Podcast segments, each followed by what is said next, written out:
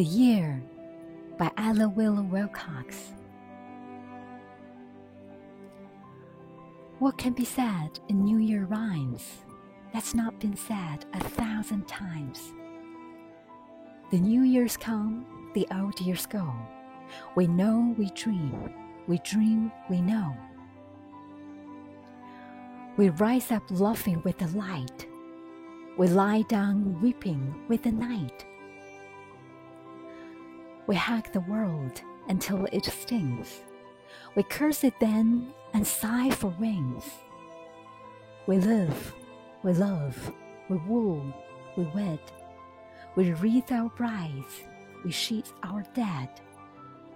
We love, we weep, we hope, we fear. And that's the burden of the year.